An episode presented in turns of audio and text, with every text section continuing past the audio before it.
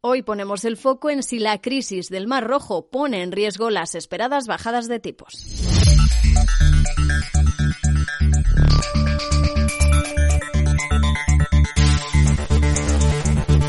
En las últimas horas, los hutíes alcanzaban con un misil un barco mercante de Estados Unidos en el Mar Rojo. Desde Washington confirmaban que el ataque no había causado daños graves ni personales, pero la incertidumbre crece en esa región mientras el comercio marítimo entre Asia y Europa comienza a resentirse de nuevo. Esto hace temer un nuevo repunte de la inflación. Los bancos centrales han luchado de manera firme contra el alza de los precios con subidas de tipos muy agresivas, una situación que ya saben afecta al bolsillo de los españoles. Precios más altos y para quienes la tengan, subida de la hipoteca. Es por eso que las bajadas de tasas son uno de los eventos económicos más esperados de este 2024, pero ahora esas previsiones pueden estar en riesgo. De hecho, los expertos vienen tiempo avisando de que las perspectivas son demasiado optimistas y puede venir la decepción. Javier Lendines, director general de Mafre AM en Mercado Abierto. Los bancos centrales han repetido constantemente que los tipos de interés van a estar altos por un largo tiempo.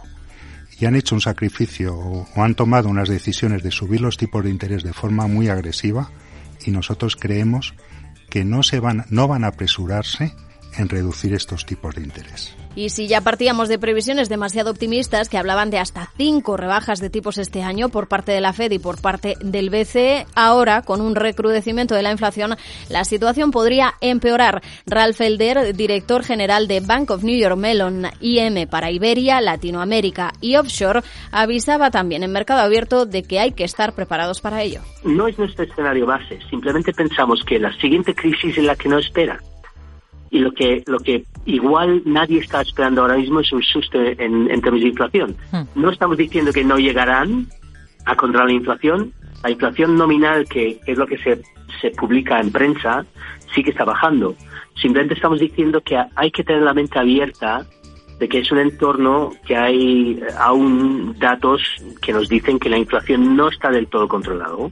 ¿Y en qué punto estamos? En primer lugar, esa inestabilidad puede afectar a la energía. Los proveedores de gas natural licuado, incluidos Qatar y Rusia, están evitando el Mar Rojo en medio de ese mayor riesgo de ataques. Eh, por ahora, el precio del gas no está subiendo, al contrario, está bajando. No obstante, el primer ministro qatarí ha dicho en el Foro Económico de Davos que la situación ha cambiado la forma en que ellos ven el comercio internacional y que el suministro de gas natural licuado se va a ver afectado, ya que hay rutas alternativas, pero son menos eficientes eficientes. Subidas en el gas y el petróleo, así como las demoras en el transporte de mercancías, van a volver a elevar los precios. Si bien la situación no es como el conflicto en Ucrania, que llevaba una fuerte escalada de la inflación, las alertas ya han saltado. JP Morgan ha señalado que la lucha contra la inflación podría estancarse en los próximos meses si los costes de envío hacen subir el precio de los bienes, una perspectiva que refuerza la tesis del banco. El progreso en la reducción de la inflación básica global del IPC se va a estancar durante este 2024.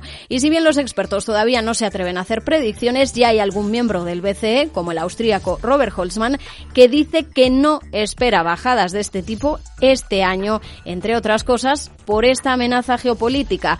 Esto supone que no habrá alivio para los hipotecados.